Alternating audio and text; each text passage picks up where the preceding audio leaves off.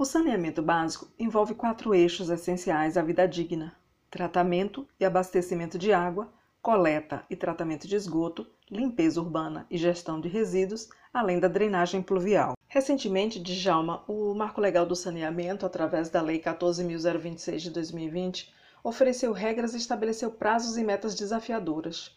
O artigo 1 aponta para a universalização e a qualificação da prestação dos serviços até 2033, garantindo o acesso à água potável para 99%, além da coleta e tratamento dos esgotos para 90% da população. Verdade, Neide. E cabe destacar que o saneamento está intimamente ligado à economia e saúde. Um relatório de 2017 da Organização Mundial da Saúde classificou o Brasil na centésima décima sétima posição do ranking mundial de saneamento básico. Na Bahia, com 417 municípios, somente 368 estão atendidos com abastecimento de água pela Embasa. E apenas 103 estão atendidos com coleta e tratamento de esgoto. Portanto, ainda estamos longe da sonhada universalização. Em Cruz das Almas, cidade do Recôncavo, com uma população de aproximadamente 64 mil habitantes, sofre com precário atendimento ao saneamento básico. A oferta de água alcança 91,7% da população, mas com fornecimento intermitente. E a rede pública de esgoto sanitário alcança 61,45% da cobertura urbana.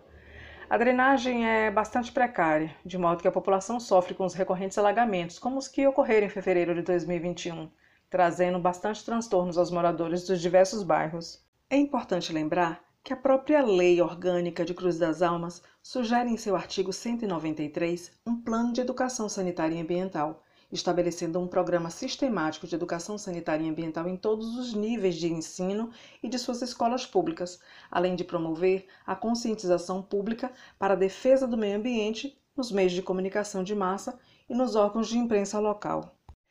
Por isso, Djalma, é importante essa mobilização. Os prazos estão se esgotando e a universalização dos serviços é um direito de todos. A Prefeitura deve empenhar esforços na ampliação da macrodrenagem e na limpeza urbana, bem como se articular para ampliar a oferta de água e a coleta de esgoto. A população deve discutir o assunto junto aos diferentes conselhos existentes na cidade, na busca por opções para a ligação das redes domiciliares às redes públicas de esgoto. Caso contrário, continuaremos sofrendo com as arboviroses e as doenças de veiculação hídrica. Nossa cidade merece mais. O sucesso dessa meta depende de forte articulação política e de técnicas das diferentes esferas governamentais, mas também de investimento e envolvimento da sociedade.